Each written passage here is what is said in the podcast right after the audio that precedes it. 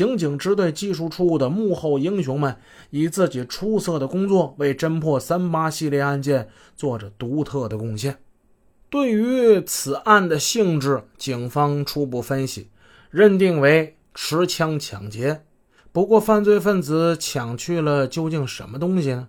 老赵说：“说他那个黑色的皮包里啊，并没有巨款，仅有两百元的现金和账册。”呃，有一个计算器，就是一些杂物。他也不知道犯罪分子为什么抢这些东西。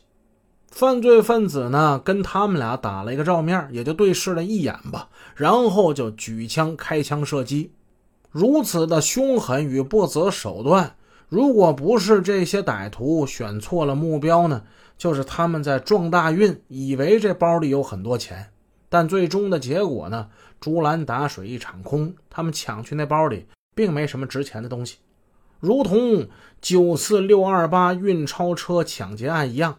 既然已经知道了犯罪分子驾驶车辆的车牌号码，那么公安机关立即通告全市民警，围追堵截辽 A 五二四六一白色带帆布棚的那辆微型客货两用车，查卡获知。辽 A 五二四六一客货两用车是一辆天津大发出租汽车的司机姓邓，叫邓少生。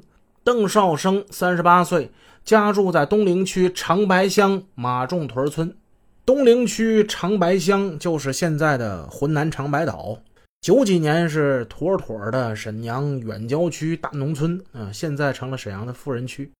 警方与家人们现在都很担心邓少生的生命安危。犯罪分子利用邓少生的车进行抢劫，那么这名司机很可能就凶多吉少了。二月四日，也就是两天后的下午两点钟，刑警支队接和平区公安分局报告，在新华派出所的管区内发现了那辆天津大发，不仅发现了车，也发现了司机。司机。邓少生已经成为一具僵尸了。由于这里往来行人车辆也不算太多，微型车呢带着布棚，这布棚在车里紧靠前沿放着，所以它挡住尸体有一些伪装的作用，它就不易引起人们的怀疑，没能在案发之后及时发现尸体。接到报案之后，市公安局副局长柴文忠。和平区分局副局长张宝华等率员前往勘查，在奔赴现场的途中，实在难以用语言跟文字形容他们此时悲愤的心情。这一小撮的犯罪分子实在是丧心病狂、残忍至极。他们犯下的血案罪行是连环式的，这里一起，那里一起，干了一案又一案，案案见血。善良无辜的沈城人民，在他们疯狂的枪口之下，鲜血喷涌，命丧黄泉。此害不除，沈阳能有安宁日子吗？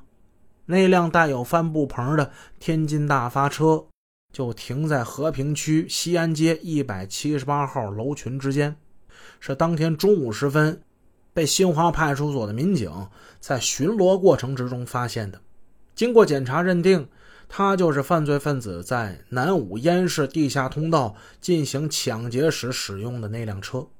技术人员向车棚里看去，在车厢最深处有一个人躺在里面，头脚用麻袋对套包裹着，上面还盖着一条麻袋。